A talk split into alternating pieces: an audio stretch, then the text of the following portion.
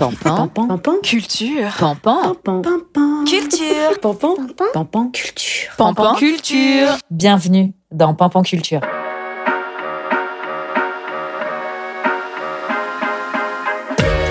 Bonjour, bonjour. Il y a un an pile, nous annoncions la mise en ligne du premier épisode de Pampan Culture. Enthousiaste, heureuse, curieuse.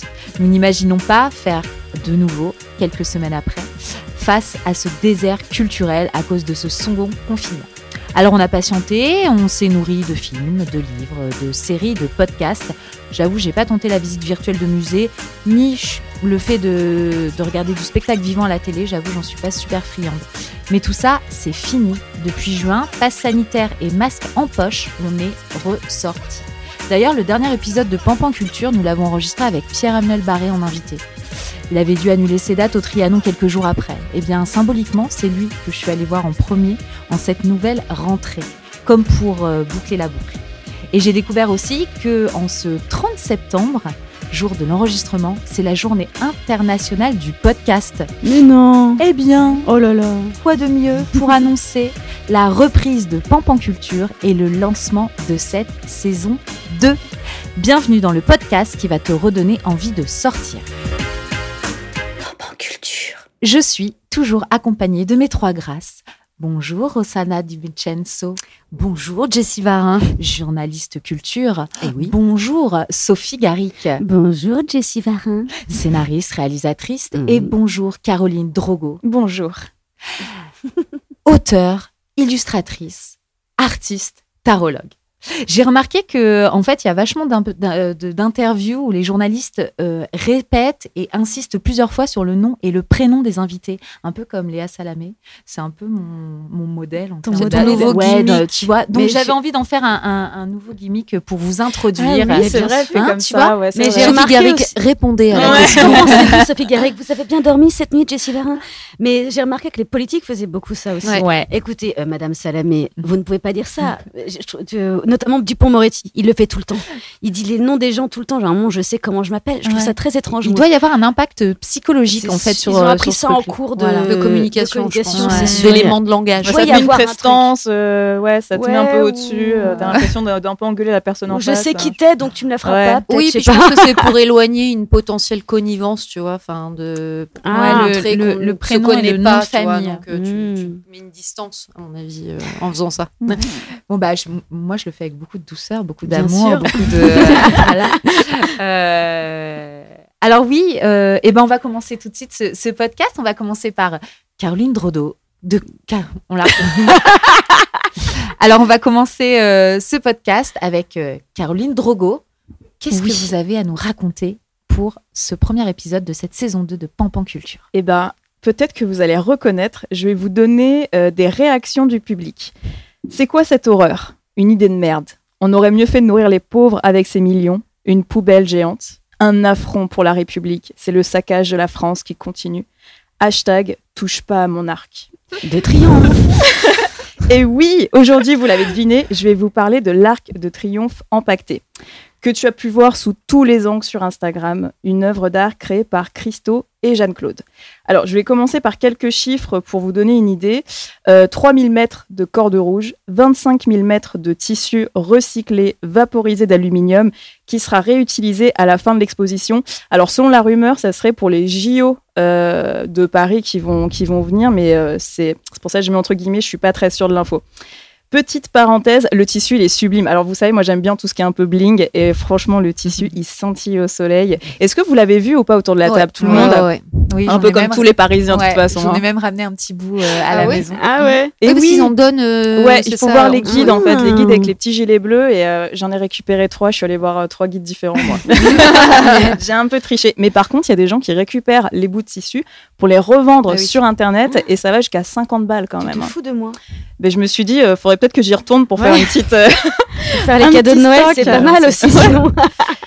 Et euh, donc oui, et en plus ce qui est intéressant avec ce tissu, bon déjà c'est sublime, mais en fait ça change de couleur selon euh, l'heure euh, de la journée auquel on va voir ou l'heure de la nuit, parce que avec les projecteurs ou le ciel, enfin ça change vraiment. Enfin bref, c'est tellement bling, moi j'ai kiffé.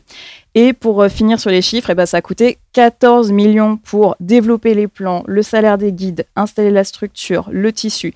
Et en fait, euh, dans les euh, critiques que je voyais beaucoup sur Internet, les gens disaient oui, non mais c'est nos impôts qui payent ça, c'est horrible. Alors qu'en fait, eh ben, tout est financé par l'association Christo et Jeanne-Claude. En fait, pour financer, ils vendent les collages, les dessins de, de Christophe et aussi les maquettes préparatoires. Et c'est très important pour eux, donc ils sont tous les deux décédés hein, depuis, mais c'était très important pour eux d'être complètement libres, parce que si euh, c'était un pays qui leur disait bah, venez emballer euh, notre monument euh, national, bah, là du coup c'était une commande et ils n'étaient plus en, en capacité de choisir ce qu'ils voulaient faire réellement. quoi. Et pour Christo, eh ben, euh, cette œuvre, c'est une œuvre qu'il a, réalisée de, qu'il a rêvé de réaliser pardon, pendant plus de 50 ans. Il disait que c'était un besoin impérieux de recouvrir cet arc. Et en fait, ce qui est assez fou, il y a un documentaire sur Arte qui est en ce moment là en replay, si vous voulez regarder. Il a tout conçu au millimètre près. Quand tu vois l'arc, tu as l'impression que c'est un peu genre, ils ont balancé le Mhm. tissu, ils l'ont empaqueté, c'est un peu euh, au pif, alors qu'en fait, le gars, il a vraiment dessiné les plis. Les plis respectent euh, le dessin initial. Et alors moi, quand je suis allée voir l'arc, eh ben, c'était un moment où tu avais les, euh, je sais pas comment on appelle, les mecs grimpeurs, tu vois, euh, ceux qui font l'escalade et tout, qui refaisaient correctement les plis pour que ça soit vraiment Mmh. comme, euh, comme sur le Mais dessin. ça quoi. se voit que c'est d'une précision Ouais. folle. Et c'est hein. assez fou. hein. c'est pour ça, ça reste quand même une œuvre, je trouve. quoi. Bien sûr. Euh, et donc maintenant la question pourquoi Pourquoi est-ce qu'on emballe Pourquoi est-ce que c'est euh, une œuvre d'art? Eh ben en fait ces installations elles sont là pour perturber le paysage. C'est une expérience visuelle qui est éphémère, c'est maximum deux semaines et c'est un peu pimper un paysage qu'on regarde plus quoi, qui est devenu quotidien, vraiment banal. Et franchement bah ouais faut avouer quoi, l'Arc de Triomphe. euh, Quand est-ce que c'est la dernière fois qui nous a passionné ce truc? Et c'est vrai que je me suis dit moi quand je suis euh, allée voir l'Arc, je me suis dit mais en fait j'ai aucune idée de des sculptures qui sont en dessous. C'est à chaque fois je suis passée devant mais j'ai jamais spécialement regardé euh, ce, ce monument-là. Et c'est ça qui est intéressant, quoi. C'est qu'en fait, la prochaine fois qu'on va y retourner, eh ben, on va le regarder, on va se dire, Mhm. ah ouais, en fait, c'est vrai, On ça ressemblait à ça. Ah ouais, j'avais oublié qu'il y avait un lion sur le truc. Mhm. Donc c'est pour ça que je trouve que c'est intéressant d'avoir ce- cette petite perturbation-là. Et on verra plus ce monument de la même façon. Et peut-être que comme moi, quand vous étiez sur place, sur la place de l'Étoile, vous avez eu ce sentiment d'assister à un moment historique. Un peu le oui, je l'ai vu, j'ai fait mon selfie Arc de Triomphe. Personnellement, j'ai fait au moins 10 selfies Arc de Triomphe. Mais euh, voilà, c'est ça. L'art, ça nous sert à faire ressortir, euh, ressentir et ressortir des émotions, à nous bousculer, nous faire réagir. C'est soit tu adores et ça a réveillé en toi un émerveillement presque enfantin, soit ça te repousse à un tel point que tu vas déverser ta haine sur Twitter. Et croyez-moi, il y en a beaucoup des tweets, j'ai pas tout lu. hein. Ouais. Et euh, c'est vrai que ce qui est un peu triste quand même dans cette histoire, c'est que Christo, euh, lui, il n'a pas pu voir euh, cette œuvre parce qu'en fait, l'arc devait être empaqueté en 2020 et à cause du Covid, ça a été décalé et il est mort en mai 2020, si je dis pas de bêtises sur le mois, mais il est mort en 2020. Euh, donc c'est un peu triste, mais bon, vous connaissez, moi je crois aux fantômes et aux esprits et je suis persuadée qu'ils traînent autour de l'arc et ils regardent les gens s'émerveiller et être emballés par son œuvre. C'est le jeu de mots, je l'ai trouvé dans le point, j'ai vu ça, j'ai fait, j'ai soupiré, j'ai fait bon vas-y, je le mets dans la chronique. Je- moi, je trouve que ce qui est génial, c'est comme tu disais, euh, on regardait plus l'Arc de Mm, Triomphe, ouais. mais plus généralement, on n'allait plus sur les Champs-Élysées et les Champs-Élysées étaient oui. un on endroit réservé jamais, aux touristes. C'est ça. Et là, quand moi je suis allée voir le l'arc de, donc moi je l'ai vu que de nuit, je l'ai pas vu euh, de jour, donc de nuit c'est hyper impressionnant, c'est magnifique et tout. Euh, il y a que des Parisiens en Ouais, fait qui sont là. Il y a des touristes. En plus, c'est la Fashion Week euh, qui commence. Donc euh, voilà. Mais mais moi, je, trouvais que c'était plaisant et c'était vraiment euh, joyeux de revoir euh, les Parisiens se réapproprier ouais, euh, ouais, cette carrément. partie-là de la ville où, il- où on va plus en fait. Donc en ça, l'art a vachement de pouvoir, quoi. Tu vois. Et Donc, euh, d'ailleurs, c'est très marrant qu'il était habillé pile pendant la Fashion Week. c'est vrai que c'est euh, plutôt bien tombé, Ouais, ouais. quoi. Et en plus, au-delà de l'arc, c'est toute la place qui a été piétonnisée. Et ça, c'était euh, exceptionnel. Ah quoi. oui, C'est génial, jamais arrivé. C'est ce- impressionnant en plus. hein. C'est- Cette place, euh, voilà, moi, moi j'ai beaucoup d'appréhension à la prendre en scooter, genre, parce qu'elle est méga dangereuse. Et là, tu sors du, du métro euh, Champs-Élysées et, et tout est piéton. Et euh, Mm. moi, j'ai trouvé ça absolument euh, formidable. Et je n'ai vraiment, mais je, je ne. Enfin, je ne comprends pas, et, et ça me rend presque en colère, toute la haine qui a été Ah oui. déversée. Et là, ça me rend extrêmement sujet- triste. Et d'ailleurs, euh, je me demande si les Français n'ont pas un problème parce qu'il avait recouvert le Bundestag en Allemagne, donc. Et euh, les gens avaient été complètement Et- émerveillés, et ben, en fait, soufflés. c'est pour ça qu'il faut regarder le documentaire sur une Arte. tristesse. Non, parce qu'en fait, dans tous Ah les pays dans lesquels il est allé, en fait, c'est ça Ah, qui a est bien dans le documentaire. Ah ouais, quand il a emballé le Reichstag, euh, tu vois qu'il y a eu un débat au gouvernement Ah ouais. allemand et t'as tous les nationalistes qui Ouais. étaient là, non, mais on recouvre notre symbole national. Ah oui, donc c'est toujours les nationalistes quand même. C'est toujours les Ça nationalistes. toujours du fascisme un peu en fait. Ouais, c'est pour ça qu'ils sont toujours là pour nous C'est- faire c'est chier de toute façon. hein. Mais ouais, même aux States, c'était pareil. hein. C'était les euh, méga nationalistes, les Trumpistes et tout. States, ils avaient euh, recouvert quoi Ah ils, là ils voulaient, mais ça l'a. En fait, ils voulaient, mais Christo, euh, c'était au moment où Trump a été élu Ah oui, donc, et euh, il est devenu propriétaire du tronçon où il voulait faire un, un emballement là. Mm. Donc il a dit, bah non, je le fais pas, euh, je, je vais pas dans ce pays quoi. Donc euh, Moi, ce il a fait un truc politique. Ce que j'ai pas aimé aussi, c'est- c'est qu'ils mettent, euh, tu sais, le, le- le prix en fait de, de, de ça en avant. Ouais. Et du coup, il y a eu des espèces de raccourcis euh, idéologiques, à savoir, euh, oui, bah, si j'avais 14 millions, je ferais autre chose. Et à un moment donné, ça, je l'entends, tu, tu peux le penser, mais ce que ce qu'on ce qu'on aimerait, c'est qu'à un moment donné, que l'art soit au-dessus de tout ça, de manière. C'est peut-être un peu naïf, hein, ce que je C'est te comme dis, si mais on disait à Madonna plutôt que de bosser une chorégraphie, euh, va aider, va, va au, enfin tu Va vois la ce sauce que je veux dire populaire pour aider, tu vois. ouais, donc en vrai. fait, à un moment, un ouais. artiste, si ça vient de sa poche en plus, il fait ce qu'il veut et il est là pour nous émerveiller exactement. ou nous interroger. En l'occurrence, là, il a réussi son coup, il a interrogé. C'est un polémiste. Voilà, c'est un et- polém- Ouais, mais du coup, tous les médias qui ont titré ça euh, 14 millions, et j'étais là, mais. Ouais. Mais venez, du coup, c'est passe- ce que les gens ont retenu que ça. En plus, c'est ça qui est dramatique, c'est que la, la polémique, elle a été créée presque par la couverture médiatique, parce que les gens ne lisent plus les articles. Alors, c'est la journaliste qui parle, mais Ouais. le- euh, les gens lisent plus les articles en entier, donc du coup, n'allaient pas au bout. Ils Mm. ils lisaient le chapeau, le titre, et on disait quoi, ça a coûté 14 millions, euh, mais c'est scandaleux, c'est nos impôts, gna gna gna. Alors Mm. qu'en fait, si tu lisais les articles, tu voyais que c'était Ouais.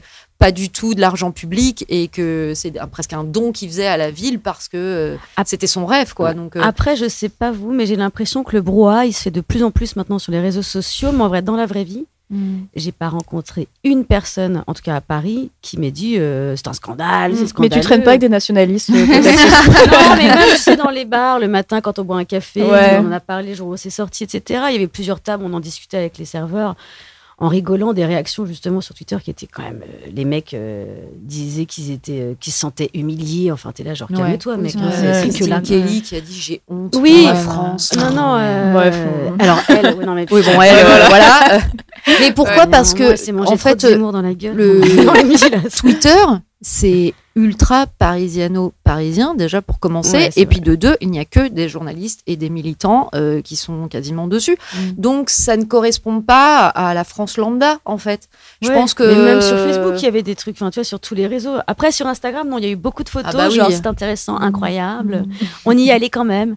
C'est les gens qui se positionnent Ouais. pas, mais ils font quand même Oui, une photo. et, et qui- et le truc aussi, c'est que tu vois, comme quoi euh, l'art, euh, il y a quand même une, une portée vraiment organique. C'est que entre les photos qu'on a vues partout dans les médias et le jour où tu te rends, euh, tu vois, et que tu le touches en plus, tu vois, il y a un Oui, truc. parce que tu peux le toucher. oublié de le dire, mais tu peux le toucher. et bah, hein.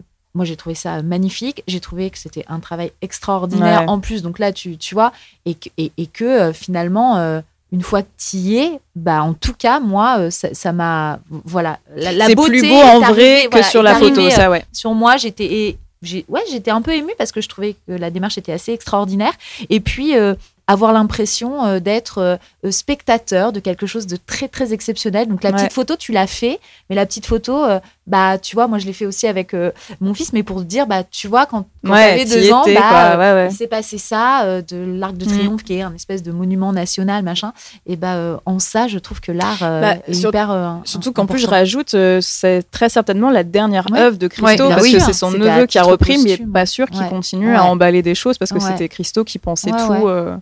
Donc euh, on Ouais, a ouais. sûrement assisté à la dernière performance. quoi. Il y a un truc aussi que je voudrais rajouter, c'est euh, la beauté euh, de leur couple. Oui. Euh, parce qu'au début, quand ils ont commencé, ils expliquaient, je sais plus dans quelle interview j'avais vu ça, où Jeanne-Claude, elle disait, en fait, quand on a commencé, on était essentiellement connus à l'étranger, parce qu'en France, euh, tout le monde les critiquait, etc., en disant que c'était horrible ce qu'ils faisaient, etc.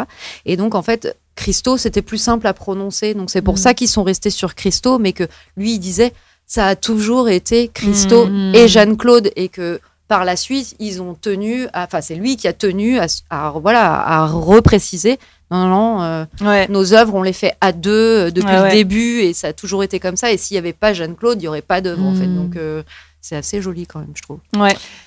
Une belle histoire. Oui, c'est une belle histoire. Euh, Massoso, toi, je sais que tu es euh, partie euh, au cinéma cette Oui, semaine Plein de fois même. et que tu allais voir. Bon, en tout cas, tu avais envie de nous parler de Dune aujourd'hui. Oui. Alors pourtant, c'était pas le film le plus évident pour euh, faire un parallèle avec un restaurant. C'est pas une fresque gastronomique, hein, c'est un peu une fresque même flippante. On se demande ce qu'on mangera dans ces temps-là. Euh, mais quand même, euh, j'ai trouvé un parallèle et Caroline, je m'excuse. Oh, cette me fais chronique. peur. Donc Dune, l'histoire, vous la connaissez tous, c'est Paul le BG qui rejoint la planète la plus dangereuse de l'univers pour sauver son peuple et sa mif. Du coup, en clin d'œil gastronomique, j'aurais pu vous parler du restaurant le plus dangereux de notre planète, mais j'ai encore jamais mis les pieds à la cantine des RG nord-coréens. Et en vrai, pour moi, le danger, c'est les néo-restaurants véganes qui confondent plaisir gustatif et apport énergétique. Après, attention. Je dis pas que tous les restos véganes sont au goût ce qu'un requiem est à la joie de vivre. Il y en a des excellents, mais punaise pour certains, lâchez-vous sur le gras et le sel, les cuistots de la SPA. C'est pas parce que vous sauvez le monde animal qu'il faut nous faire du mal. L'autre jour, je me suis pris un petit cake au chocolat dans une boulangerie végane, je vous jure, putain, c'était un cake à la terre.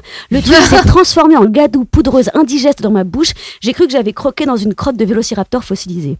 Ah oui, et petit coup de gueule en passant, c'est pas parce que vous devez marger et payer tous vos employés Supra LC que vous pouvez nous vendre un bol de quinoa au même prix qu'une côte de bœuf ou une infusion de caroube au prix d'un grand cru portelet. Euh, je parle comme ça parce que j'ai dit infusion. Non mais oh, nous aussi on veut sauver la planète mais pas en sacrifiant notre plan épargne retraite que j'ai toujours pas d'ailleurs, peut-être que je m'y remette. Mais alors revenons à nos moutons bien vivants. Attention, une populaire opinion, je me suis endormie devant Dune. Non, Mais comment c'est possible Et de deux, c'était même pas une bonne sieste. Oui, oui, j'ai honte pour ce jeu de mots et cet aveu, mais c'est la vérité. Il y avait trop de clim dans le cinéma et j'avais oublié ma liquette. Et alors ce film, mais ce film, oui, il est visuellement époustouflant. Des décors grandioses, une photo incroyable, des gentils sublimes, des méchants très très moches. Il a été écrit dans les années 60 ou quoi ce film? Ah bah oui, tiens, 1965 très précisément. Bref, les adorateurs de futurisme médiéval et de brutalisme seront servis. Tout le monde excelle brillamment, Denis Villeneuve.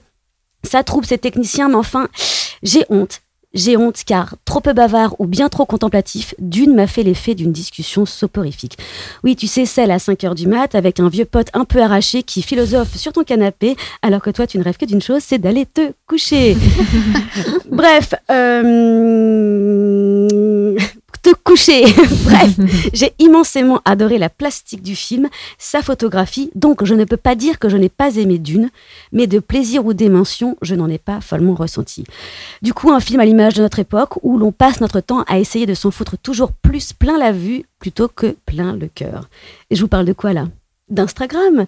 Et quel est le plat le plus Instagram en ce moment? Instagrammable, je veux dire. Eh bien, un plat vegan, oui, vous avez vu comme je retombe sur mes pattes Parce que, on va être honnête, la gastronomie végane est l'une des plus belles de la planète. Des fleurs tout partout, des orgies de couleurs dans nos assiettes. C'est peut-être pour ça d'ailleurs que je suis si difficile avec. On te sort un plat incroyablement Instagrammable, donc a priori fort appétissant, mais au final pas complètement mangeable. Mais enfin, j'aime pas être mauvaise langue et les miracles existent. Donc si d'aventure vous passiez par Paname, j'ai quand même une merveilleuse adresse végane à vous proposer, le potager du Marais. Ou, bah dans le Marais, pour vous torturer sans c'est fou de chaleur humaine et de régalade. Les lasagnes sont à tomber, un bourguignon de 7 ans étonnant, un cassoulet de la mer ahurissant, des crumbles de saison jamais trop acides et parfaitement sucrés. Et par contre, pensez à réserver ou à vous y pointer tôt. Il est comme Timothée Chalamet, très très prisé et il faut souvent se taper une longue queue avant de pouvoir en profiter. Bravo Soso Parce que de- depuis le début, j'adore cette petite euh, chronique aussi et qui croise un film de cinéma et euh, voilà une, une envie de restaurant, de gastronomie quoi. Euh, moi, je suis pas allée euh, non plus. voir voir Dune et je te vrai cache pas que je ne je, je crois n'être jamais allée dîner dans un restaurant pur vegan. Donc euh, Alors le, là, le potager du Marais, tu peux vraiment Ouais. y aller les yeux fermés. Je pense que c'est un très bon premier pas dans du tout vegan. Parce que eux, ils font très bien, mais ils le font depuis 15 ans. Mais il y en a certains. Non, mais moi, j'ai. Ah, mais il n'y a pas de souci, mais moi, j'ai quelques adresses où t'as de la friture, c'est vegan. Ah, voilà. T'as des fausses viandes et tout. Donc, euh, en adresse que j'adore, il y a Soya à Paris, dans Ouais. le 11e, qui est super bon. Faut y aller pour le brunch. En fait, c'est brunch, mais hyper qualitatif. Tu manges ce que tu veux. Enfin, vraiment, euh, c'est trop, trop bon.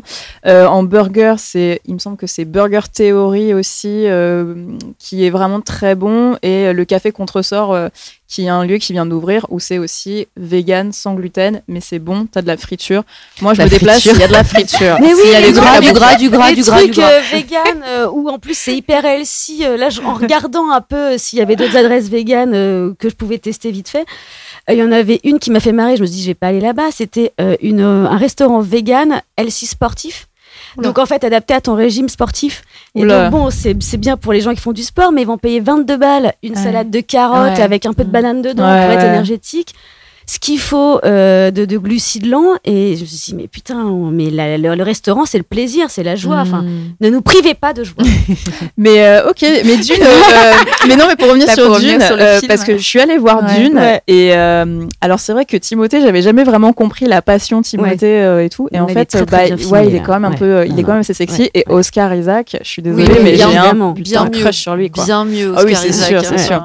Mais non, Dune, moi j'avais bien, j'avais bien aimé, mais je pense que ça va mal vieillir. Et euh, mais par contre, Mais comment t'as pu t'endormir? Il y a tellement de musique. Bah, Il y a de l'action toutes les deux mais secondes. parce que parce que à un moment c'est tellement dans de dans, dans de la j'ai l'impression que ça se regarde et il n'y a pas d'émotion. Enfin, ça, je me suis réellement à un moment, je suis oui, bon, d'accord, ennuyée. Ouais. Et puis après, il y a deux trois petits trucs un peu absurdes qui m'ont un tout petit peu sorti du scénario. Je veux pas spoiler, mais il y a une scène d'hélicoptère oui. où il n'y a pas de place dans un hélicoptère. Sérieux Tom Cruise, il s'accroche avec que dans l'avion.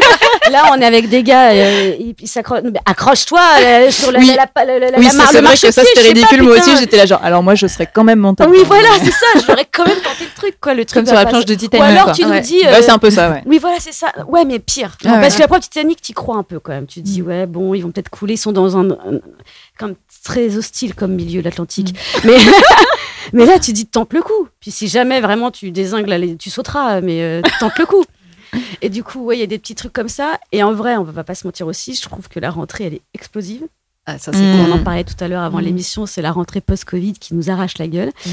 Et je pense qu'il y a eu un petit peu de fatigue et aussi énormément d'habitude. Mine de rien, je dois l'admettre, après un an et demi de pandémie Mm. à faire, à regarder essentiellement la culture sur mon ordi Mm. et donc à pouvoir zapper quand je veux Ouais. aller aux toilettes, quand je veux Mm. faire une pause clope, quand je veux, Ouais, etc. Et ben là, ouais, ouais. les 2h30 de film où tu t'en prends plein la gueule Mm. visuellement, il n'y a pas de souci. Euh, et même si Zimmer, là, en général, j'aime beaucoup, là, je trouve même pas qu'il y a un thème fou qui s'en qui s'en dégage. Ah, moi, les femmes qui chantent, j'en pouvais plus à la Oui, fin. bah euh. c'est le seul truc. Bah oui, mais ça d'accord. Mais bah justement, ouais, c'est le seul truc que j'ai trouvé. Ah ouais. Mais sinon, euh, c'est très bien fait, évidemment. C'est Hans Zimmer, ça va pas être nul. C'est ça qui est chiant. Mhm. Les comédiens sont bons, sont beaux quand ils sont gentils, Ouais. sont moches quand ils sont méchants. Alors ça, par contre, à un moment, quand ça te saute aux yeux, tu fais putain. Ah ouais. Donc vraiment, on reste là-dessus. Ça, ça m'a un peu choqué. Quand je m'en suis rendu compte, j'ai fait oh, ça me gaffe ça en fait. Euh, Mm, mm. Ferguson, elle est sublimissime. Hein. Ouais. Moi, elle m'éclate les rétines, elle, est- elle t'atomise. Mais tu- un petit peu plus d'aspérité, ça aurait Est-ce pas été que grave. euh, la hype autour de Timothée Chalamet, euh, elle est vraiment parce que toi tu dis qu'il est un peu plus sexy dans ce film-là, mais moi je, enfin, j'ai vu sur Netflix là pendant euh, les, les Ouais. dernières semaines et tout, euh, Call Me by Your Name que j'avais jamais vu. Ouais. Ben, je me suis emmerdée. Ah quoi. Ouais, ouais. Alors peut-être que je le regardais avec euh, en fond, euh, tu sais, euh, visuel, les articles sur le fait que l'autre, la Arnie Armour, là, Ouais. il est cannibale ou je ne sais quoi, et du coup ça m'a un peu parasité euh, le film. Mais, Mais, attends, il est vraiment Non? Bah, Ah. on ne sait pas en fait, on ne sait pas vraiment ce qui s'est passé, mais il, il- voilà, il a été en tout cas Hmm. euh, pris dans la vague MeToo et compagnie. D'accord. Et euh, mais je regardais Timothée Chalamet, je me disais mais oh, c'est depuis ce film-là qu'il y a une espèce d'énorme hype autour Ouais. de ce mec, et je disais mais c'est un gamin, enfin il, il est tout maigre, enfin je, je, Oui, pas, je comprenais pas en fait. oui, non, non, mais pour moi, il est justement, il a, il a, il correspond totalement au standard euh, masculin d'aujourd'hui. Ouais. Je comprends que toutes les Mhm. gamines sont folles de lui, mais parce qu'il est presque non genré. Et Effectivement, Ouais, ouais. il est tout mince. Bon, il a quand même un coup de taureau et qui est hallucinant. Je sais pas comment ça va vieillir ça. mais, mais il faut reconnaître, non, moi, j'avais jamais, t'as raison, dans Call Me By Your Name non plus, j'avais pas été séduite par ce charme-là. Dans Dune, il est euh, vraiment sa façon de tourner la tête est, est Avec ses très- cheveux. Ouais, non, mais c'est là. incroyable. Non, non, il est très charmant. Et puis- Moi, j'ai découvert un, un- un film qui était sur Canal avec lui et euh, My Wonderful Boy, qui est une histoire vraie d'un père qui va se battre pour sortir son fils de la drogue. Et Timothée Chalamet euh, joue, le- c'est euh, le fils drogué. hein C'est le fils ouais, joue le fils drogué de 18 ans absolument brillant. Et en fait, il tombe très, très, très fort dans l'héroïne. C'est absolument poignant. Et en fait, ce qui est génial par rapport à sa palette de jeux, euh, moi je l'ai trouvé euh, vraiment extraordinaire, c'est qu'on est vachement dans le mensonge à partir Ouais. du moment où tu vois où tu dois euh, mentir à, à Ouais. tes parents sur le fait que tu es complètement tombé dans la drogue. Et je l'ai trouvé euh, exceptionnel dans ce film-là, exceptionnel. Ouais. My Wonderful Boy, voilà. Non, non, mais il a pas volé sa place euh, Ah ouais. là-haut, hein, ça Ouais. c'est sûr. Non, non. il- il- il- À voir comment il va vieillir, Mm. alors, du coup, euh, Oui, dans les prochaines années. oui, parce qu'il est pas bien grand, si. Non, il, Non, doit être- il a- 20, 25. Ouais, un truc comme ça, ouais, je pense. Petit pépère. On peut dire ça maintenant. tu sais. Moi, je peux le perds. Oh là là, il est mignon. Oh, petit poussin. Euh, Rosanna Tivincenzo, euh, Bon, alors, tu as eu envie de, de, de nous parler euh, de quoi? Parce que je sais que toi aussi, tu as une rentrée sur les Ouh là là, chapeaux de roue. alors désolé de casser l'ambiance, euh, mais donc moi je vais vous parler de cette rentrée culturelle parce que comme tu l'as dit euh, Jess euh, avant, enfin sur notre introduction, Mm. euh, on a on n'est pas sorti pendant un long moment et là donc c'est la reprise sur les chapeaux de roue. Donc euh, je vais vous en citer quelques-uns entre les nouveaux spectacles et les reprises. Donc Thomas VDB, Haroun. Alors je parle de l'humour, hein, en Mm. l'occurrence Madame Fraise. Euh, on va avoir le nouveau spectacle de Jonathan Lambert. Il va y avoir le nouveau spectacle de Gad Elmaleh. Il va y avoir le premier spectacle de Laurent Felpin. Je pourrais continuer la liste comme ça pendant longtemps. Ouais. Qui me fait, moi, me poser la question, puisque euh, ce qui s'est passé pendant le Covid, donc effectivement, c'est qu'il y a beaucoup de gens qui ont dû arrêter. Je pense à Bérangère Krief, par exemple, ou Pierre-Emmanuel Mm. Barré, qu'on avait euh, eu en invité euh, ici avant, avant qu'on arrête le podcast, euh, qu'on fasse une pause plutôt. Pardon. elle ne reprendra pas Bérangère Si, Krief? Si, Oui, oui, mais ah oui, elle avait joué pendant quasiment deux mois pour Ah au final arrêter en plein vol, etc. Donc il y a tous ces spectacles-là qui reprennent, plus les nouveautés euh, qui arrivent voilà, en programmation. Mhm. Et la question que je me posais euh, pendant ces premières semaines euh, où je dois donc euh, aller voir trois à quatre spectacles par semaine, ce qui est Mhm. quand même beaucoup, c'est mais comment on fait pour choisir? Et je me mettais à la place des spectateurs euh, qui ont peut-être voilà, pas forcément de connaissances sur le milieu, etc. Et je me disais, mais forcément, les gens vont choisir les gens connus, enfin, vont aller spontanément voir peut-être les gens connus, les gens qui sont sur France Inter, les gens qui sont à la télévision, ou Mm. les gens qu'on entend un petit peu plus sur les réseaux sociaux. Donc, ça pose vraiment la question des petits artistes et des petits lieux. Et en fait, je voudrais profiter de cette chronique qui est un petit peu chaotique parce que euh, je sors de 6 heures de cours, euh, qui est comment on fait pour soutenir euh, les nouveaux, les nouveaux artistes qui Mm. arrivent, qui ont peut-être pas pu jouer euh, déjà avant le Covid, qui peut-être préparé un spectacle, qui n'ont pas eu l'occasion de monter sur scène et qui aujourd'hui se retrouvent dans cette masse énorme de Mm. spectacles où on ne sait plus quoi choisir et comment on fait pour se démarquer. Et là, je me tourne vers toi, Jessie Varin, puisque tu es directrice artistique de cette péniche où on enregistre notre fantastique podcast. C'est toi, en tant que lieu, on va dire, intermédiaire, c'est-à-dire Mm. un lieu de 110 places, Mm. 120 places. Comment vous envisagez du coup cette reprise? Parce que comment on fait pour se démarquer et comment on fait pour faire venir du public sur voilà quelqu'un comme Lisa Bloom qui Ouais. est pas euh, ultra connue ou qui est connue euh, des gens qui s'intéressent euh, voilà à l'humour, Mm. au théâtre, etc. Euh, Violente Viande, il a une une, une fanbase euh, Instagram, donc on, on se doute que ça va ça va démarrer un peu plus. Mais voilà, les nouveaux artistes, les petits artistes, comment est-ce qu'on fait pour les accompagner dans cette reprise? Ouais, bah c'est euh, si j'avais euh, cette recette miracle, j'ai envie de te dire vraiment, euh, j'aurais envie de voilà de Tu la l'appliquerais à chaque fois. Et de l'offrir à voilà à tous les gens qui soutiennent euh, euh, voilà ce spectacle vivant naissant et ces artistes émergents. Euh, voilà, ce que je vais dire, ça n'engage évidemment que moi et la nouvelle scène. Je crois que je mets beaucoup beaucoup d'énergie à faire en sorte que cette rentrée et que cette reprise soit joyeuse. Tu vois, donc il y a, y a un truc dans la forme euh, où euh, on a essayé de faire des avant-premières très joyeuses, de faire venir beaucoup de gens, de lâcher un petit peu de lest sur la rentabilité économique du spectacle, tu vois, pour les premières. Ne serait-ce que pour que les, les, les artistes remontent sur scène, euh, découvrent pour certains pour la première fois du public. Je pense à Lisa qui était vraiment en création pendant le, le Covid, euh, le spectacle Meilleure Vie euh, du coup. Et euh, pour les autres qui sont en reprise d'un spectacle, je pense à Audrey Vernon par contre qui faisait voilà cette, Ouais. cette reprise de Billion Dollar Baby qui était complet il y a presque un an et demi et là qui fait une reprise, mais voilà un peu plus laborieuse. J'ai pas de recette. On va en tout cas, euh, se donner euh, la main très très fort pour soutenir les artistes, pour leur donner encore une fois un cadre de jeu agréable, mais on est tous d'accord que par rapport à l'énergie qui est déployée aujourd'hui pour faire venir des gens dans des petites salles comme la mienne et euh, de faire marcher ou redémarrer des spectacles d'artistes, on va dire, émergents, qui sont, qui sont encore, tu vois, dans un entre-deux, donc qui remplissent des salles de 100 places, le ratio énergie versus euh, résultat euh, est plutôt inversé. Donc Ouais. c'est vrai que c'est aussi pour ça que cette rentrée, elle est méga intense. On communique, on ressollicite les artistes pour qu'ils parlent à leur euh, communauté. euh, on va appuyer sur les réseaux sociaux. On va faire des euh, super shootings photos collectifs. On Oui, d'ailleurs, je te trouve très active sur Instagram Ouais, parce que tu l'étais beaucoup moins avant. Ouais. Et là, j'ai remarqué oui, que tu te donnais Ouais, à fond là cette année. Ouais, Et puis, tu vois, quand je disais qu'on a essayé de, de créer des formes, en tout cas très collectives, c'était de se dire vraiment, et c'est pour le coup le, vraiment le message de la nouvelle scène, c'est OK, les gars, on est dans le même bateau. On sait que là, on fait face à une rentrée très, très, très concurrentielle. Que les prods, il y a aussi une réalité économique, évidemment, qu'on va pas être euh, sur euh, de l'achat d'encarts publicitaires Bah oui, oui. qui vont monopoliser les yeux des gens. Évidemment que euh, la proposition artistique d'un artiste qui va être un peu moins connu va peut-être être un peu moins sexy pour les médias, mais tu vois, ça, j'aimerais bien aussi connaître ton point de vue là-dessus, parce que toi, je sais que tu, tu, tu, tu as un vrai parti pris de, de parler autant des émergents que des euh, restats de l'humour qui vont faire leur reprise. Voilà, donc on va laisser le temps au temps, parce que je crois que la vraie recette, c'est ça. On va laisser le bouche à oreille se faire. Ouais. Effectivement, si on commence avec 20 personnes dans la, dans la salle, et bah, voilà, il y a un calcul qui est très facile, ça va mettre plus de temps.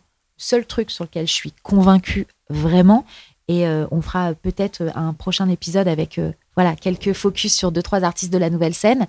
Euh, J'ai pas l'impression d'être très objective et en même temps j'en suis hyper fière. Je trouve que la programmation euh, artistique là de la nouvelle scène sur cette rentrée est vraiment très très cohérente et a énormément de sens. Et euh, du coup, j'ai l'impression que la qualité des spectacles vont nous permettre de passer le cap. On va peut-être serrer les dents, allez, sur encore un mois, parce que le remplissage, il est compliqué, on va pas se le cacher. Est-ce que les gens ont encore peur de venir? Comment tu sens le public là? Non, par contre, euh, je pense que ça y est, hein, euh, le pass sanitaire qui avait été, euh, voilà, je, c'était très compliqué au début de scanner les gens. Et ben, je trouve que maintenant, ils font preuve d'une bonne Oui, volonté parce qu'ils ont l'impression que c'est un, un vrai acte citoyen pour le monde de la culture. Ouais, Tu vois? ouais, Donc ouais. il y a un truc très positif. Donc moi, je pense que ça y est, on, on a dépassé cette barrière psychologique de putain, il faut un pass pour aller voir des spectacles. Donc je pense que ça, on l'a dépassé. Là où je rebondis sur ce que tu viens de dire, Soso, c'est que finalement, on, a, on est resté très longtemps chez nous Ouais. avec un vrai confort, un truc hyper cocooning. Puis On rentre dans l'automne, hiver, tu vois. Ouais, ouais, C'est parce de plus que en plus vois, compliqué de sortir. c'est- Ouais. c'est des arguments, si tu veux, que tu vas dire ça à un artiste, il va pas te comprendre. Ouais. Mais Il ne veut pas l'entendre surtout. oui. aussi. que- Mais ce que je veux dire, c'est que c'est à nous, spectateurs, de, De se soutenir, déshabituer Mm. de, de, de, tu vois, de, de, de cette. Enfin, voilà, on. Oui, de cette léthargie qu'on a pris euh, pendant un an et demi. ouais. Mais, c'est un peu Mais ça. un peu ça. Et c'est de se redire, ok, je ressors. Alors, on a, on a, on a pensé euh, Pampan Culture un peu dans ce sens-là. Les c'est vraiment donner aux gens de, L'envie de sortir, ressortir. Les artistes le savent aussi. Voilà, vraiment patience. Je, j'ai aussi l'impression d'être relativement juste à mon rapport euh, économique par rapport à ça, c'est-à-dire que je leur laisse le temps de s'installer aussi sans pression économique, parce que contrairement à d'autres gros, euh, grosses productions euh, qui envoient du lourd, campagne de communication à 100 000, et qui, eux, ont un espèce de stress de rentabilité, je pense, qui doit être énorme, la nouvelle scène, ça nous permet aussi un petit peu d'envisager les choses de manière un peu plus douce. Mhm. Et euh, là, je le vois, il y a des vrais succès publics. Je Ouais. pense à- au, au, au feel good spectacle de Lisa Bloom. C'est Bah, une euh, surprise pour cette rentrée. C'est génial. En passe parler. des trucs. Dans la salle, c'est hyper communicatif. Mhm. Un spectacle, effectivement, comme euh, Florian Ardonne, euh, alias Violente Viande. Bon, bah là, il y avait une attente de la communauté. Donc, euh, c'était. euh, bon, je, je te cache pas que c'est. euh, le public est, est là euh, presque avant que le spectacle soit prêt. Donc, ça, c'était assez formidable pour lui. Et puis, euh, les autres, ça reprend. Euh, doucement mais sûrement. J'ai- Ouais. j'ai- j'ai Après, c'est une grosse communauté, euh, Florian. Oui, pour le ouais, coup. oui, oui, bien sûr, c'était attendu, ouais. Alors, du coup, j'en Quels sont les profite, spectacles, ouais, je tu- rebondis. Euh, on va faire un big up à ces petites salles ou ces salles intermédiaires. En, en- voilà, en- alors on a parlé de Lisa Bloom, Mm. de euh, Florian Ardon, donc Violente Viande à la Nouvelle Scène. J'aimerais aussi dire un mot de Carla Bianchi avec son spectacle Migrando qui parle de voilà des, des réfugiés Mm. euh, euh, qui traversent la Méditerranée pour trouver un avenir meilleur ici, qui a une nouvelle version. Mm. Euh, voilà, donc pour la nouvelle scène, il y a beaucoup de choses. Euh, Jessie en a pas mal parlé, on aura l'occasion d'en reparler. J'aimerais aussi faire un, un- un gros big up à mes amis euh, du théâtre du Marais, Mm. euh, qui pareil a une salle d'à peu près une centaine de places. Et je pense qu'on peut on peut faire un coucou à Lucie Carbone avec son spectacle Badaboom, qui est vraiment euh, intelligent, euh, drôle. C'est une nana euh, qui est qui était dans le Comedy Love. Comedy Love, ouais. Euh, avec euh, les filles donc euh, Mao et, et Tani. Euh, je pense à Charles Nouveau Mm. aussi qui reprend, voilà, bon, qui est un petit peu plus installé, on va dire Charles Nouveau, mais qui reprend son spectacle Mm. Joie de vivre aussi au théâtre du Marais, à la Comédie des Trabantes. Je ne peux pas ne pas faire un big up à Tani avec Ouais. son spectacle Enfin, qui parle de son coming out lesbienne et une nana que j'adore qui est Claire Fegrinelli, donc Mm. Claire Fégreux, qui était une tweetos, twita, qui avait fait le super spectacle qui s'appelait Chatologie, où elle parlait de, elle déconstruisait tous les clichés, les stéréotypes autour des règles. Et là, elle a son nouveau spectacle qui est un spectacle en chanson non chantée Mhm. qui s'appelle euh, Le temps des sardines. Donc voilà. Évidemment, on pense aussi à nos copines de la Petite Loge, où Ouais. toute la programmation Oui. est vraiment fantastique. Euh, voilà, il y a plein de choses à aller voir, il y a plein de petits artistes émergents à soutenir. Et sur les gros, euh, bon, ils n'ont pas vraiment besoin de nous, mais je pense que c'est, ça vous fera pas de mal d'aller voir Madame Fraise au théâtre du Rond-Point parce que c'est d'une beauté et d'une poésie absolument folle et que c'est hyper drôle. Bon, Marc Fraise, on Mhm. l'adore, hein, ça, il Ouais. n'y a pas de problème. Je suis allée voir Haroun hier Bah, au théâtre Édouard VII et j'ai encore une fois pris une énorme claque. Mais oui. C'est incroyable. Il a mis tous ses spectacles sur YouTube, là, c'est, on les a réécoutés, c'était génial. Ah, c'est incroyable d'intelligence, Ouais. de lucidité sur le monde dans lequel on vit. C'est écrit, mais au cordeau, c'est de la dentelle, c'est drôle, ça va loin. Enfin, vraiment, faut y aller. Et puis, moi, j'ai une tendresse particulière pour Thomas VDB, évidemment, que j'ai vu à Rouen en rodage avec son spectacle. Mm. Thomas VDB s'acclimate, qui parle d'écologie, mais pas trop. À la- écrit par Audrey Verne. Coécrit par Audrey. Vernon. D'ailleurs, il paraît que les meilleures vannes, c'est celle d'Audrey. hein, Mais donc- ça. Euh, voilà, Thomas VDB à l'européen. Euh, franchement, allez-y. Il y a Panayotis aussi également Oh, à est-ce que l'européen qui reprend. Panayotis, c'est fantastique. Ouais, Enfin, faut c'est vraiment un le voir, très très bon spectacle. Enfin voilà, il y a beaucoup de choses. Et donc, on parlait de Laura Felpin aussi. Tu me disais qu'elle reprenait que en février, en fait. Et Enfin, ben, elle commence en elle février. commence même. en février Ah oui. parce que c'est son Putain, premier elle annonce euh, hyper tôt en avant. scène. Moi, je Ouais, pensais ouais. que ça sortait là, du coup, on en a Non, parlé non, non, récemment. février euh, à la Comédie de Paris, me Mm. semble. Mm. Moi, je l'ai vu parce que je suis allée assister au duo, à l'enregistrement des duos impossibles de Jérémy Ferrari, et donc elle était euh, dans un, dans l'un des Mm. sketchs Avec lui euh, avec lui, Ouais. Baptiste Le Caplin et Arnaud de sa mère. Euh, J'ai pas mentionné chez les jeunes artistes qui débutent, mais parce que eux, ils ont déjà quand même Ouais. euh, une belle visibilité. On les aime quand même beaucoup. Ouais. C'est Paul Mirabel, mais je pense que Paul Oui. Mirabel c'est complet déjà depuis un an, voilà. Et Nordine Ganso, qui est un, un jeune euh, qui vraiment commence à se démarquer énormément, qui est très doux, très très fin dans ce qu'il raconte, hyper sensible, vraiment euh, très chouette quoi. Donc il lui joue au Métropole. Ok.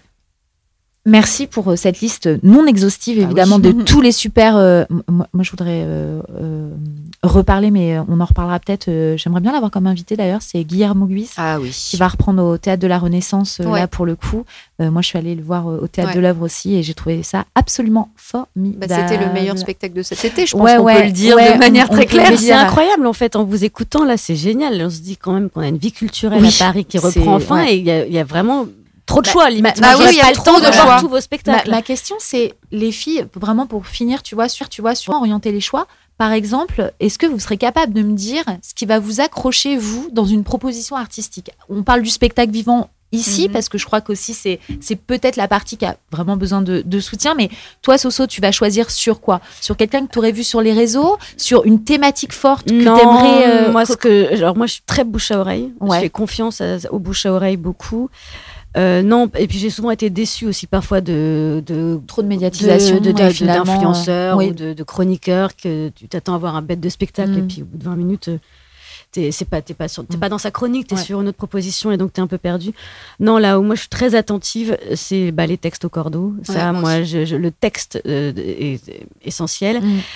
L'intelligence. Donc je, même si je rigole, je veux apprendre un truc. Mm. En tout cas, un point de vue que je n'avais pas. J'adore ça et Mm. c'est le- quand même le grand truc des, des, des, des- des seuls en scène. Ouais. C'est qu'ils te donnent une vision du monde qui est quand même généralement singulière. Qui, si elle te fait pas rire, elle te fait au moins réfléchir. Donc ça, c'est ça. Et puis après, ben, le- le- l'interprétation. J'aime, j'aime, j'aime les gens qui bossent, moi. Je le vois quand c'est travaillé et ça, ça, ça, me, ça peut me bouleverser. Mm. Donc Haroun Ah bah, m'avait défoncé. ouais. ouais. C'est- pareil, c'était une claque. J'étais putain, le gars, ok, Ah oui, t'arrives comme ça. Et puis de toute façon, tu, tu voles, les gens le savent. hein. Quand il y a Mhm. un boulot de malade, tu, tu voles pas euh, Blanche ce qu'elle fait toute Mhm. seule droite derrière son. son Ouais, ouais. Non, mais ap- pas après, de tu- secret, hein. ouais, ouais, il n'y a, pas de secret. Ça, c'est sûr que la qualité et le, et le travail, euh, il y a que, je pense qu'il y a vraiment que ça qui paie. Mais il y a des gens aussi qui ont peut-être juste envie de se faire embarquer, euh, tu vois, dans, dans une vraie tranche de rire avec de l'impro, tu vois, qui vont forcément être peut-être moins euh, sensibles à un spectacle hyper euh, propre. Moi, moi j'adore. Moi, je suis absolument fan, pareil, de ce stand-up euh, au cordeau Mhm. avec ce texte, ce truc léché, là, t'es là, chaque mot a un sens. Dans, enfin, je- vraiment, j'adore ça. Je suis hyper sensible à ça. D'autres vachement moins, tu vois. Toi. Caro, c'est quoi, par exemple, qui va t'accrocher, Mhm. voilà, sur. euh, Moi, j'avoue, c'est les réseaux aussi. ouais. Euh, je suis beaucoup sur euh, les réseaux, surtout Instagram, et euh, j'aime bien avoir un peu une idée de la personnalité parce que je me dis, si j'étais totalement spectatrice euh, lambda, tu vois, et je me dis, ok, j'ai un petit budget, je vais aller voir un spectacle, tu vois, par mois, je pense que ça serait via un euh, les réseaux sociaux, voir un peu comment est la personne, la thématique aussi hyper importante. C'est sûr que je vais voir un spectacle qui va peut-être plus me parler si Mm. ça a une thématique peut-être sur, euh, je sais pas, l'écologie ou Mm. notre société. Ça, j'aime bien les spectacles qui sont assez euh, pas politisés, mais tu vois. euh, avec, ouais, Ouais, soit qui t'apprennent quelque chose, comme tu disais, Soso, ou sinon vraiment, ouais, qui a un bon parti pris, Mm. quoi. Mm. C'est vrai que moi, les stand-up, il y a des coupes dans la salle, Mm. je peux plus. Et je pensais à un troisième truc, c'était quoi? Ouais, c'est vrai aussi, j'écoute beaucoup de podcasts, donc euh, c'est vrai que j'aurais tendance à voir peut-être des gens qui ont aussi déjà une euh, forte portée médiatique, Ouais. j'avoue. Euh, c'est vrai que je, je- peut-être que je prendrais moins de risques à voir Mm. des petits euh, artistes pas connus, parce que je passe plus de temps dans les musées que dans les salles, contrairement à vous deux. Donc, donc je me dis, bon, si c'est la sortie, ouais, j'aime bien avoir un petit aperçu de Mm. la personnalité, du style et de ce que va dégager la personne, de quoi elle va parler, quoi. Et Donc, toi, réseaux si sociaux. tu- Si t'enlèves le, non, mais si t'enlèves vraiment, tu vois, le, le manteau de, de, Ah de bah, ton travail moi, c'est le- journalistique. c'est le texte. C'est Ouais. vraiment le texte, c'est le message que tu as envie de faire. Parce que oh, j'ai un peu une marotte, c'est que pour moi, quand on monte sur scène, c'est on n'y monte pas pour rien, pour rien dire, quoi. Mm. Et du coup, euh, le, le message qu'on véhicule et ce qu'on va raconter de soi ou du monde, c'est hyper important. Mm. Euh, c'est pour ça que c'est vrai qu'un spectacle comme Haroun, ça me ça me vraiment Mm. ça me bluffe parce Mm. que moi hier j'avais vraiment l'impression qu'il lisait dans mes pensées en fait Ouais, c'est Enfin, ça, ouais. c'est Bah, comme une excellente, c'est comme une excellente lucide, chanson, c'est comme un tube. Tu Ouais, dis. Putain, ça c'est ce que je pense depuis toujours et j'avais jamais formulé en fait. Et euh, après, euh, l'interprétation, évidemment, par exemple, bon bah voilà, Marc Fraise, euh, Mm. c'est une proposition qui est complètement différente, qui où il faut les vraiment écouter son enfant intérieur, quoi, parce que c'est Mhm. très absurde, Mhm. c'est enfin, voilà, c'est clownesque, mais euh, c'est tellement bien fait, c'est tellement drôle. Lui, euh, il a une proposition là artistique qui est vraiment folle, où il est donc habillé en femme, hein, il joue la femme de Monsieur Fraise, donc qui était son personnage d'avant, et c'est vraiment extrêmement extrêmement beau à regarder, mais après, moi, je peux regarder aussi des trucs sur les réseaux. Euh, par exemple, Nordine euh, Ganto, il- Ouais. il, fait pas mal de, de, de- de petites vidéos euh, ouais. facecam, Instagram qui Mhm. sont assez rigolotes. Euh, bon, bah, Rosa, Ouais. elle, est, elle est très présente aussi sur les réseaux sociaux. Elle, parle à elle fait à la fois des petites vidéos pour teaser un peu son spectacle, mais aussi son pod, ses podcasts. Donc voilà, puis après ça va être le bouche à oreille. Mais après moi je suis biaisée parce que je suis dans le milieu, donc le bouche à oreille Ouais. c'est des personnes Oui. du milieu qui me Oui, le font, bien sûr, ouais. c'est pas sûr, tout à moi, fait, c'est pas- euh, Ouais. pas tout à fait pareil quoi. Mais euh, Et c'est pour ça que je me dis, des gens qui sont pas dans ce milieu-là, je pense que ça passe par les réseaux en Ouais. number Mm. one, quoi. Oui. Ah, sans réseau, Oui. c'est compliqué. Et d'ailleurs, j'ai vu un spectacle. Ben là, il va attendre de retrouver des dates et tout, Mhm. parce que c'était juste une présentation de spectacle. Celui de Thibaut Gonzalez. Oui, qui avait fait une lecture ici. Ouais. euh, et là, qu'il mois. a joué à la flèche. Ouais. Alors, en termes d'acting, de Mm. précision, euh, c'est hallucinant hein, ce qu'on Mm. a vu. Mais c'est assez prodigieux. Mm. Il fait 5-6 personnages différents et il passe, non, même plus, je crois, 7-8.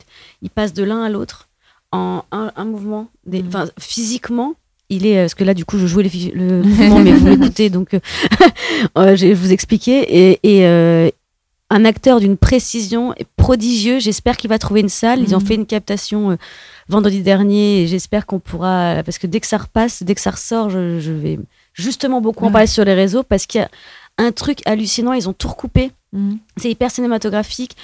Euh, on dirait du Bakri Jaoui un peu mhm. dans la, réécriture de la pièce. Elle est, euh, c'est incroyable. Et, lui, vraiment, on s'est pris une queue là euh, d'interprétation pour le coup là, qui était assez belle. Et voilà. Mhm. parce qu'il n'y a rien de pire que, tu sais, les artistes qui veulent qu'on vienne les voir eux et qui donc ne parlent que d'eux sans ouvrir à l'universel. Et ça, dans le seul en scène, c'est un risque. Ah oui.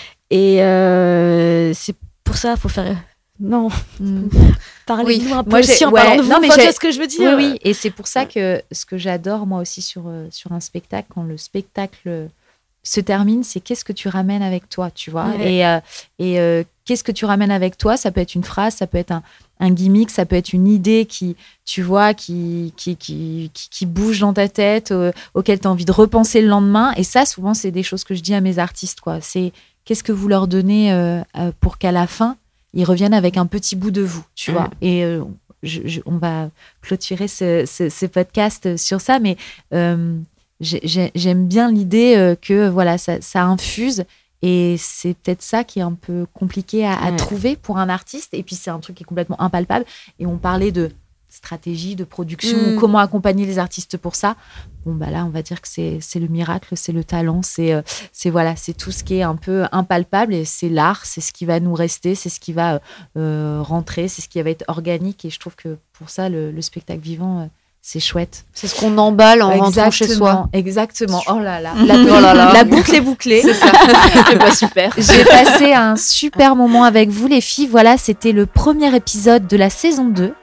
Euh, l'idée vraiment, c'est que, euh, bah, que tous les lieux culturels soient ouverts toute l'année et que nous, on puisse vous donner rendez-vous toutes les trois semaines avec des surprises, des invités, des visites euh, au musée par Caro, euh, des euh, faire frétiller les papilles au resto, au ciné, au théâtre avec Sophie et puis Rosanna encore une fois nous faire partager tes coups de cœur et ton regard aussi sur tout ce monde culturel. merci les filles pour votre disponibilité, votre talent, votre inspiration et puis merci à vous de nous écouter et puis rendez-vous très bientôt. Au revoir tout le monde. Salut